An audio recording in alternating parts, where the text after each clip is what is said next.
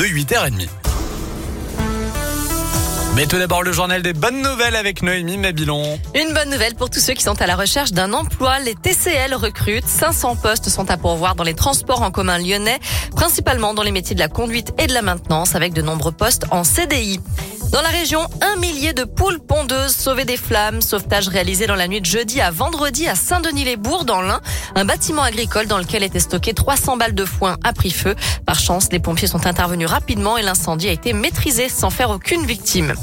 Enfin, un grand bravo à la team Oxygène, un club d'apnée marseillais qui a remonté une tonne 400 de déchets à la surface du Frioul au large de Marseille. C'était au début du mois d'octobre, une très belle action pour la planète.